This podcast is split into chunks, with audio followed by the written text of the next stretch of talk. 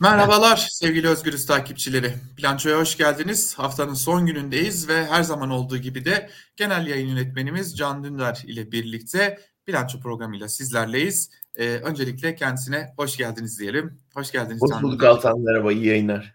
Çok teşekkür ederim. Şimdi tatsız konularımız var. Yok değil bayağı tatsız konu var konuşulacak ama bugün bir değişiklik yapalım. Hani umut verecek hem her şeyi bir yana bırakalım insani açıdan mutluluk verecek bir e, haber aldınız siz bu hafta içi ailenizle. E, eşiniz e, Dilek Dündar'ın malum o görüntüyü hepimiz hatırlıyoruz. Havalimanında pasaportuna el konulmasından sonraki o görüntüyü hatırlıyoruz. Anayasa Mahkemesi bir hak ihlali kararı, kararı verdi. E, tabii kararı da değerlendirmenizi isteyeceğim ama tüm bunları bir köşeye bırakırsak insani açıdan e, çünkü biliyorum sizin de e, anneniz burada, e, eşinizin de ailesi burada ve e, bir özlem de var. Biraz da insani açıdan bu karar nasıl etkiledi sizi? Onu da sormak isterim. Yani hani böyle insanlar ağlayarak sevinir ya, e, biraz öyle oldu. Özellikle Dilek için öyle oldu.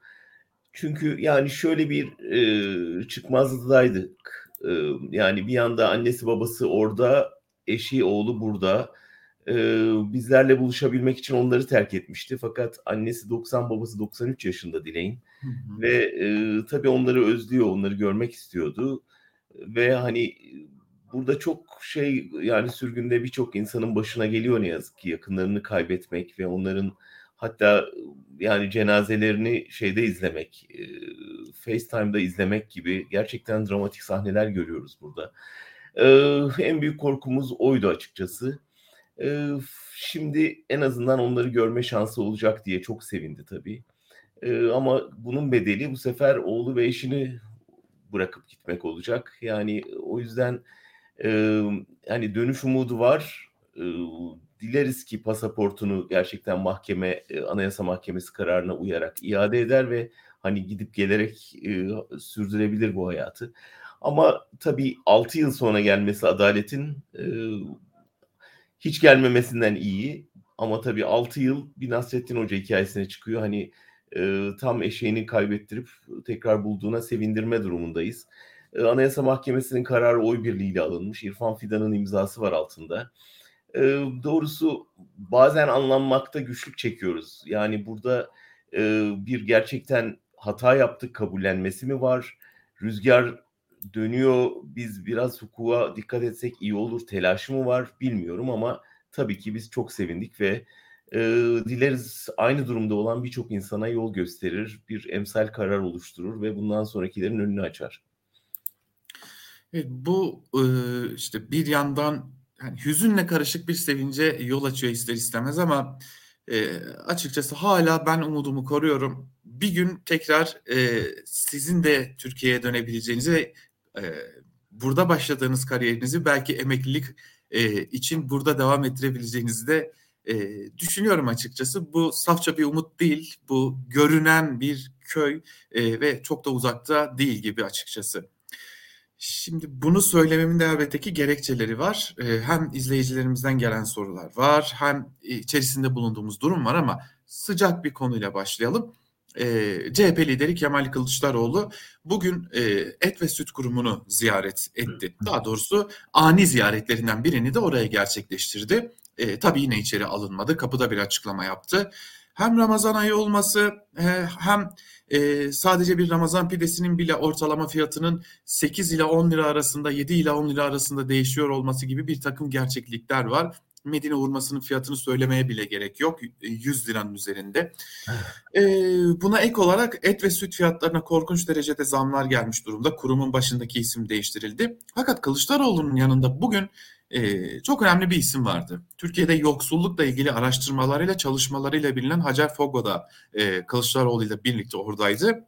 Önemli tespitler de yaptı. Buradan şuna bağlamak istiyorum. Siz de söylediniz. Sadece yoksulluğu anlatmak olmaz yoksulluğa çözüm üretilmesi gerekir. Bu ziyareti hem de e, CHP'nin Yoksulluk Dayanışma Ofisi'ni kurması, Hacer Fogo gibi bir isimle çalışıyor olmasını kıymetli görüyor musunuz? Elbette çok kıymetli görüyorum. Çok önemli bir e, isim e, seçti Kılıçdaroğlu ve hani bu konudaki duyarlılığını gösterdi partisinin.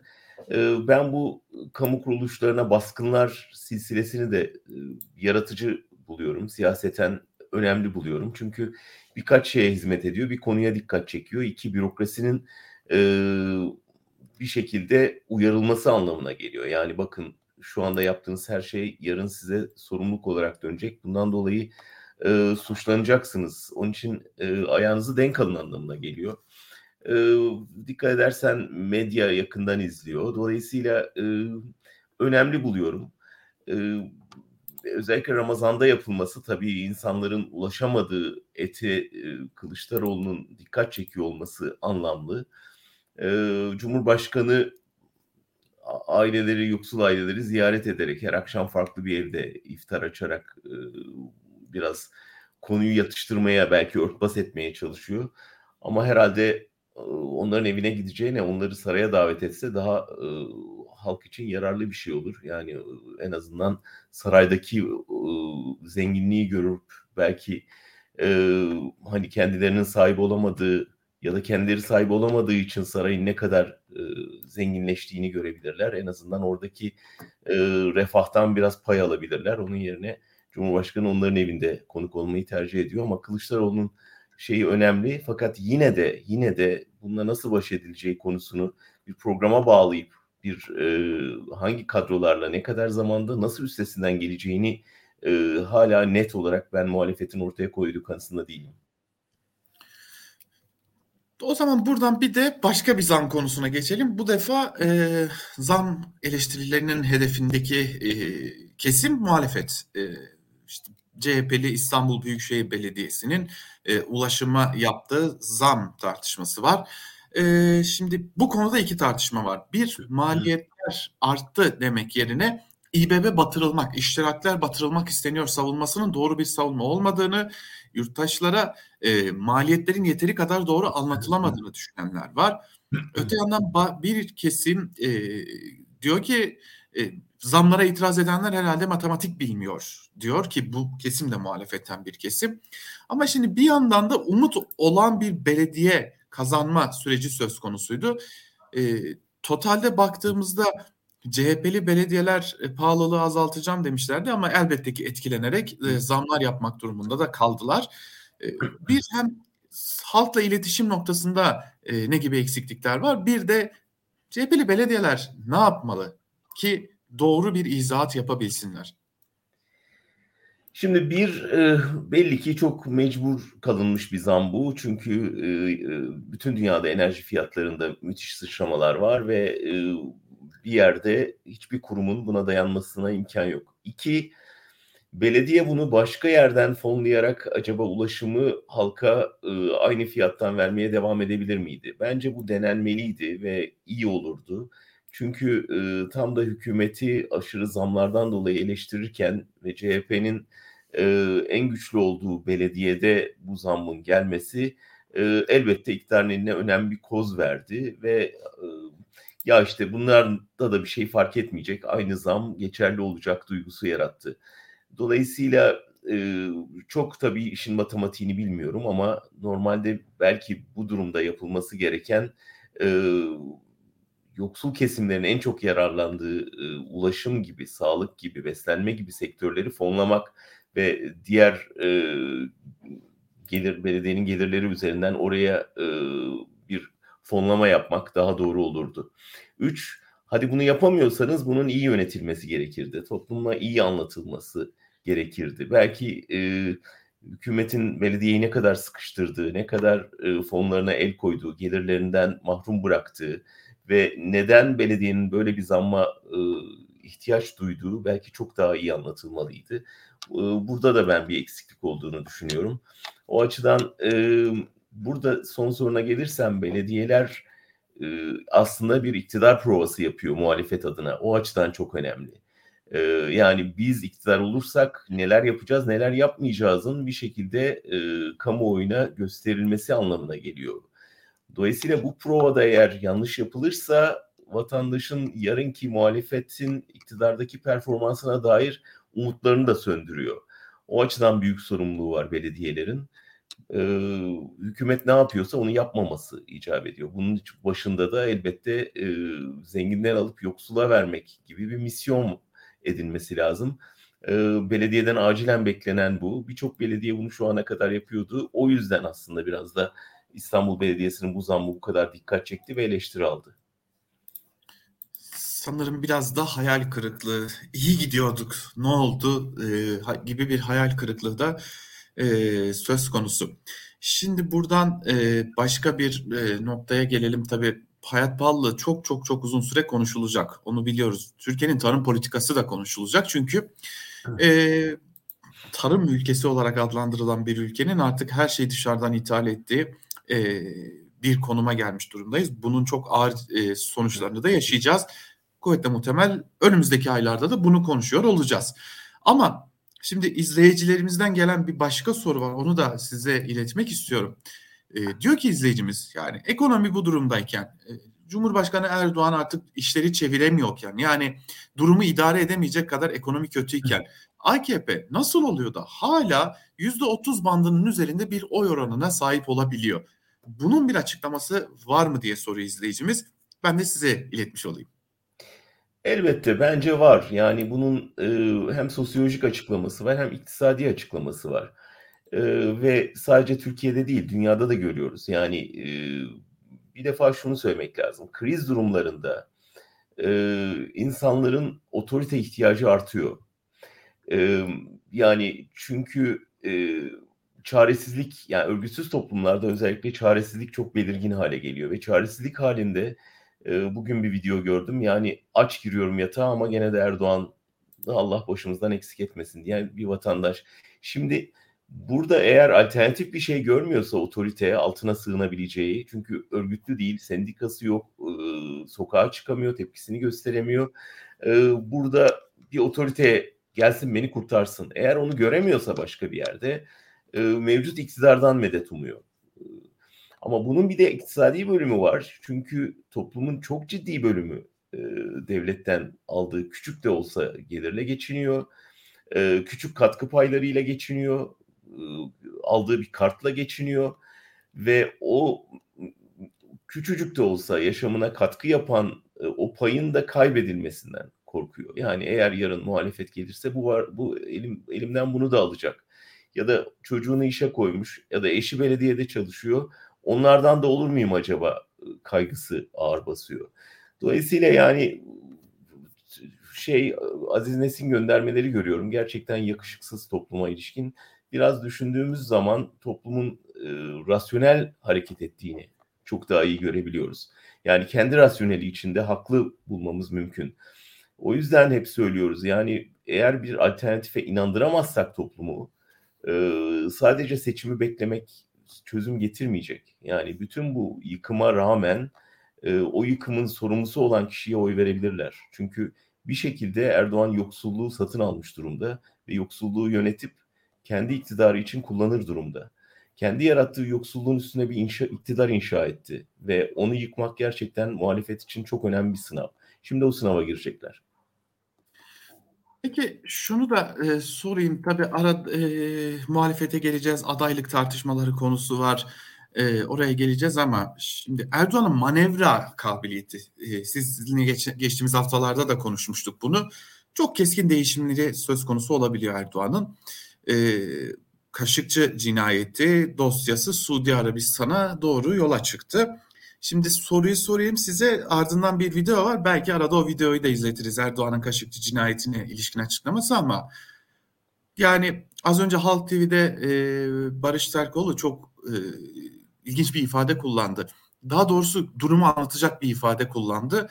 E, amiyane tabirle bir insanı bizim ülkemizde kestiler ve paramparça ettiler ve yok ettiler. Ve bunun dosyası e, şimdi e, gelenlere, öldürenlere teslim ediliyor dedi. Ne oldu da Erdoğan bunu yaptı? Para.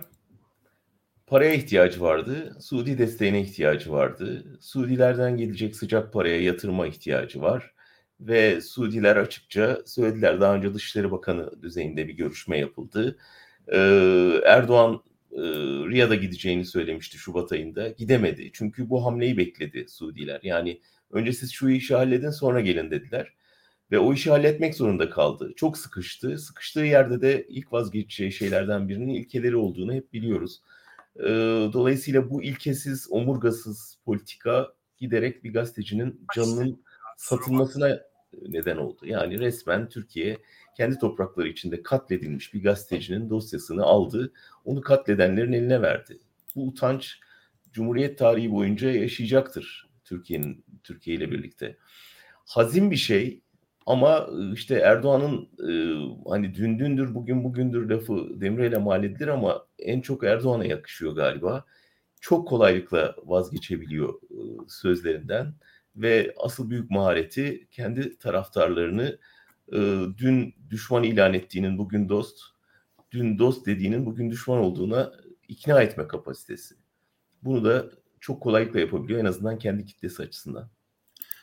Kesinlikle yapabildiğine e, şahidiz. Şöyle kısaca da olsa o videoyu e, izleyicilerimize bir göstermiş olalım. Ardından da devam edelim diğer konularla. Hemen videomuzu e, paylaşalım sizlerle. O kadar değil. Dinletiriz, gösteririz ama vermeyiz. Ha verelim de ondan sonra bir de bunları yok mu edeceksiniz? Kendi istihbarat şefi bile bu bir felaket bu adam uyuşturulmuş diyor ya böyle bir şey yapılamaz diyor. Niye? Adam açık açık diyor ki ben kesmesini iyi bilirim diyor. Niye? Çünkü bir morg mensubu. Ve bu adam bir asker üst düzeyde. Bunlar dünyayı enayi zannediyor. İnsanları enayi zannediyor. Bu millet enayi değil hesabı sormasını bilir. Cümleler böyle. Cumhurbaşkanı Erdoğan'ın. Evet yani Erdoğan'ın e, önce tükürüp sonra yaladıkları üzerine koca bir koleksiyon inşa edilebilir ve ciltlerce kitap yazılabilir e, ve saatlerce video izletebiliriz. Bu artık çok tanıdık bir şey. Burada dehşet verici olan onun dönme kapasitesi değil gerçekten ikna kapasitesi. Yani insanların ya dün sen böyle demiştin nasıl oldu şimdi? Dün İsrail için böyle demiştin. Dün Fethullah Gülen için böyle demiştin yani dün PKK için böyle pazarlıktaydın diyememeleri ya da deseler de seslerini duyuramamaları. E, bu ikna kapasitesi işte birkaç şeyden besleniyor. Yani bir en önemlisi tabii medyayı satın alması ve bütün e, farklı görüş kanallarını tıkamış olması ve 24 saat kendi kanallarından propaganda yapması gerçekten bir beyin e, yıkanması süreci yarattı toplumda.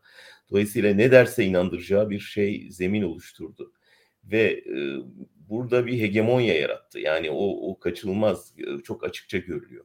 Bir de dediğim gibi insanların çıkarı olduğu için çok da umursamıyorlar. Ya vardır bir bildiği deyip geçiyorlar. Çünkü geçmek zorundalar. Çünkü dediğim gibi yani bir şekilde e, karnından bağlamış durumda insanları. Şimdi dönüyoruz, dolaşıyoruz. Alternatif konusuna da gelmiş oluyoruz böylelikle. Ee, şimdi izleyicilerimizden gelen bir soru var. Önce onu sorayım. Ardından başka e, birkaç önemli husus var. Onlara da değinmiş oluruz.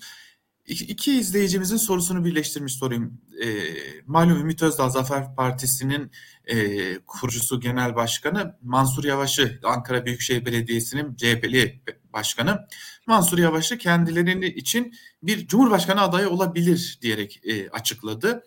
İzleyicimiz diyor ki Can Bey bu konuda ne düşünüyor? Hem de e, Can Bey'in bir cumhurbaşkanı adayı var mıdır? Hani belki isim vermek bir gazeteci için doğru olmaz ama e, bir tarifi var mıdır diye de ben sormuş olayım. Bence Mansur Yavaş'a zarar veren bir şey oldu bu. Çünkü yani ırkçılığıyla bilinen bir parti liderinin Mansur Yavaş ismini gündeme getirmesi gerçekten birçok araştırmada önde giden Mansur Yavaş için bence nakıs yani bir e, eksi puan olarak düşünülmesi gereken bir şey. Ama şunu biliyoruz tabii yani MHP kökenli e, birisi Mansur Yavaş sağdan oy alacağı için e, çok gözde adaylardan biri ve CHP içinde bir damar ısrarla Türkiye'nin e, soldan çıkaracağı bir adayın kazanma şansının olmadığını söyleyip duruyor. Aslında e, bir tür Ekmelettin formülünde ısrar ediyorlar. E, en son Macaristan'da yaşanıp e, batmış bir model. Yani işte bizim kaçarımız yok iktidarın bir dakinin bir benzerini ancak önerirsek buradan çıkabiliriz diyen e, Macaristan muhalefeti bir şekilde ya orijinali varken niye benzerine oy verelim diyen bir cevap aldı. Aynısını Türkiye'de yaşayabiliriz. Ama Mansur Yavaş elbette ben Ankaralıyım, Ankara'da ailem var ve orada yaptığı hizmetlerle gerçekten göz dolduran ve aslında daha çok siyasetiyle değil hizmetiyle öne çıkmış bir isim. Onun için gerçekten de bir şansı olduğunu da düşünüyorum. Ama gerçekten Cumhurbaşkanı adayının eğer tarif gerekirse birinci özelliğinin e, herkesi kucaklamak olması gerektiğini düşünüyorum. Çok ağır bir travma yaşadı Türkiye 20 yıldır. Bölündü, parçalandı, bir nefret dili egemen olduğu, herkes birbirine düşman hale getirildi ve onunla iktidar beslendi. Şimdi çok önemli bir kucaklama faaliyeti, ciddi bir şekilde bu yaraları sarma ve toplumu kardeş olduğuna inandırma e, süreci gerekiyor. O süreçte e, mevcut adayın en çok öne çıkacağı özelliğin bu olduğunu düşünüyorum ben. E, buna uygun bir aday çıkaramazlarsa yine bir kesimin adayı olarak görünürse bu çok hem toplum zarar görür hem de adayın kazanma şansı olmaz. O yüzden son derece dikkatli olmaları lazım. Ama birinci birinci özellik e, birleştirme ve huzur vaat ediyor olması. Çünkü çok yoruldu toplum bütün bu şeyden. Şunu unutmamak lazım. Cumhurbaşkanı bu ülkeyi yönetmeyecek. Cumhurbaşkanı sadece işte bugün Almanya'da gördüğümüz gibi yani kriz hallerinde çıkıp topluma moral verecek, toplumu bir arada tutacak. Çok kriz hallerinde muhalefet ile iktidarı bir araya toplayacak ve onlara e, gereken e, ortamı, barış ortamını kurmaya çalışacak ama bu ülkeyi yönetmeyecek. O yüzden şey beklemiyoruz. Yani bu ekonomiyi çözmesini, e, ülkenin krizlerine çare bulmasını vesaire beklemiyoruz. Sadece bu ülkenin ben sahipsiz olmadığını hissettirecek. Bu ülkenin e, bir e, herkesi kucaklayan bir e, siyasi sembol olarak orada ülkenin başında durduğunu gösterecek ve dünyaya da e, ülkenin barışçı yüzünü gösterecek bir insandan bahsediyoruz. O yüzden mucize beklemeyelim ama barış bekleyelim. Şimdi bu konuda e, benim çok dikkatimi çeken bir analiz vardı. Yetkin Report'ta bir yazısı yayınlandı. E, doçent Doktor Seda Demiralp'in Malezya örneğini verdi. E, Mala, Malezya'da Mah Mahathir Muhammed e, eski Malezya e, Başbakanı aynı zamanda tam 93 yaşında muhalefetin ortak adayı olarak siyasete döndü ve muhalefetin ortak adayı olarak kazandı. 60 yıllık neredeyse bir iktidarı sonlandırdılar. Seda Demirel bunun e, gerekçesini şöyle açıklıyor. E, her şeyini kaybedebilecek şekilde olan bir aday. Yani bir çıkarı olmayan ama bu yarışta prestijini, belki parasını, belki hayatını, her şeyini kaybedebilecek durumda olan bir aday çok çok önemli. Türkiye'deki muhalefet de böyle bir ismi e, öne çıkarabilir diye bir çıkarımı var. Siz ne Doğru. düşünüyorsunuz bu yani konuda? Yani sıkıntı burada şu şu Erdoğan'ın karşısına yarışacak insanın aslında ülkeyi yöneteceği varsayılıyor. Sıkıntı burada. Çünkü bir tek adam rejimi inşa edildi ve başkanlık sistemi iki başkan adayının yarışı şeklinde geçecek. Oysa muhalefetin vaadi ve hepimizin beklentisi bu sistemin çökmesi ve yeniden Türkiye'nin parlamenter demokrasiye dönmesi. Yani başkanlık sistemi yerine bir sembolik cumhurbaşkanı seçiliyor aslında. Fakat seçimde bunu e, nasıl söyleyeceksiniz ki Erdoğan karşısındaki insan aslında bu ülkeyi yönetmesi için değil, bu ülkenin başkanı olması için değil, o gittiği pozisyonu lav etmesi için, yok etmesi için oraya seçiliyor. Böyle bir bu seçimin böyle tarihi bir e, talihsizliği var diyeceğim. O yüzden hem karizmatik ve Erdoğan'la yarışabilecek bir aday hem de aslında e, sönük bir siyasi kariyer vaadi. E, bu ikisini bir arada tutmak çok zor. O yüzden hep şeyden bahsediliyor. Bir geçiş dönemi olacak ister istemez. Yani parlamenter rejime kadar yine başkanlık sistemi içinde o geçiş dönemini yönetecek birisine ihtiyaç var. O yüzden hem karizmatik olacak hem kendi mevkiini yok edecek. Yani bu bu güçten zehirlenmeyecek. O e, Yüzüklerin Efendisi filminden örnek veriyorum hep yani o yüzüğü e, yanardağ atacak ve yok edecek bir e, tırnak içinde kahraman aranıyor. E, bunu da bulmak çok zor çünkü herkesin bu müthiş iktidar imkanından zehirlenme ihtimali de büyük. E, o yüzden e, bir yerde o anlamda bu örnek önemli. Yani kariyerinin belki sonuna gelmiş, siyaseten fazla bir beklentisi kalmamış ama toplumda çok inandırıcılığı olan, toplumu birleştirme kabiliyeti olan bir ismin şansı var diye düşünüyorum ben. Niyeyse aklıma Binali Yıldırım geldi. Yani o da e, koltuk elinde, koltuk elimizde kaldı diye bir şaka yapmıştı. Acaba Binali Yıldırım olabilir mi diye de düşünmedim değil. Hani o alışkındır böyle oturduğu makamların lağvedilmesine. Belki uygun gelebilir. Yani ben mevcut adaylar içinden ya da yaşayanlar içinden bir örnek vermeyeyim ama mesela benim bir dönem Cumhurbaşkanı adayım Erdoğan önüydü. Yani niye Erdoğan önüydü? Ee, yani demokrat bir insan, bir bilim insanı, dünyaya açık, e, siyaseten bir hırsı, beklentisi yok. Evet. E, ve hani hem dünyada Türkiye'yi çok iyi temsil yeteneğine sahip, hem işte Kürt sorununda kendince önemli katkı yapmış bir, bir demokrat bilim insanı. E, dolayısıyla hani o makamı dolduracak yetkinlikte ve hani aileden de gelen bir devlet terbiyesi bir şeyi var. E, yani devlet bilgisi var. Dolayısıyla hani böyle bir isim e, Türkiye'ye çok yakışırdı. E, dolayısıyla bence benim kafamdaki ideal Cumhurbaşkanı adayı biraz böyle bir isim.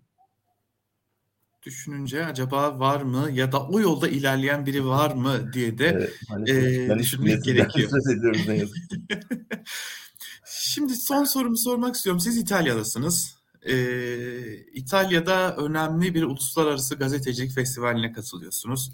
Ee, orada jürisiniz aynı zamanda ödüller verilecek o jüridesiniz. Bu e, festivali soracağım ama festivalle birlikte e, çok sayıda haber gördünüz muhtemelen. E, biraz Türkiye ile de kıyaslamanızı isteyeceğim. Yani umut var mı bizim gazeteciliğimiz açısından Türkiye'de? Altan valla şeyde e, burada her yıl toplanan bir uluslararası gazetecilik festivali bu ve burada bir uluslararası gazetecilik ödülü veriliyor her sene. Onun bu sene jürisine seçildim. Dolayısıyla son birkaç haftayı çok yoğun bir şekilde dünyanın çok farklı coğrafyalarından gelen haberleri okuyarak geçirdim. Ee, Sri Lanka'dan Norveç'e, e, Almanya'dan Endonezya'ya kadar birçok ülkeden gazetecinin çok sağlam gazetecilik, araştırmacılık örnekleri var. Ee, ve onları okudukça e, hem meslek adına heyecan duyuyorum hem bizim yaptığımız iş adına biraz hayal kırıklığına uğruyorum. Başa kendimi yazmak kaydıyla. Ee, ne yazık ki e, henüz o düzeyde değiliz. Henüz o ligde değiliz ve gelen e, örneklere baktığımda ben bizim yaptığımız haberler arasında buna yaklaşabilecek bir seviye göremiyorum. Ama bu olmayacak anlamını taşımıyor çünkü çok büyük yaralar aldı Türkiye'de gazetecilik. Türkiye'deki en iyi araştırmacı gazetecileri e, sonuçta öldürdüler, tehdit ettiler, hapsettiler. E, dolayısıyla hani böyle bir gelenek içinde zaten gazeteciliğin çok da sivrilmesi kolay olmayacaktı. Ama demokratik bir ortamda e, bunun olması e, imkansız değil. Ama dünyaya baktığımda iki şey görüyorum. Bir e, müthiş bir dayanışma var. İlk kez gazeteciler arasında uluslararası alanda müthiş bir dayanışma var. Artık birlikte çalışıyor gazeteciler. Yani bir bakıyorsun 20 ülkeden 30 gazeteci bir arada bir bir haberin peşine düşmüş ve onu ortaya çıkarmış. Neden? Çünkü dünya sorunları küreselleşti. Diyelim bir çevre sorunu işte hani e, bir yerden koydukları plastik şişe başka bir Türkiye'de bir kıyıda çıkıyor ya onu takip için tabii uluslararası bir çalışma gerektiriyor. Ya da işte Afganistan'dan yola çıkan mültecinin kaç ülkeyi geçip hangi koşullarda Almanya'ya ulaştığını araştırmak için e, bütün o geçtiği ülkelerde gazeteciler seferber oluyor. Veya işte yani mülteci sorunu, enerji sorunu, çevre sorunu, e, işkence sorunu, bütün bunlar e, insan hakları meseleleri uluslararası çalışma gerektiriyor ve bunun örneklerini görüyoruz. Bu çok heyecan verici. Biz de elbette bunun bir parçası olacağız. E, nitekim olmaya başladık. E, fakat e, bir yandan da tabii dijital medyanın ikinci olarak devreye girmesi, işin artık sadece haberi yazdım gazetede bastığımdan ibaret kalmaması, işin içine grafiğin, işin içine videonun, işin içine e, fotoğrafın farklı kullanımlarının girmesi de gazeteciliği müthiş geliştirmiş durumda. O yüzden artık hani e, geleneksel medyanın da aslında ölümüne ve e, yerine yeni doğan son derece yaratıcı medya e, çalışmalarını görme şansına kavuşuyoruz. Bunları açıkçası en kısa zamanda bir başka platformda e, yeni yetişen meslektaşlarıma örnek olarak sunacağım bir platform hazırlığına da başladık. Onu yapabilirsek belki hep birlikte öğreneceğiz ve daha iyisini yapmaya çalışacağız.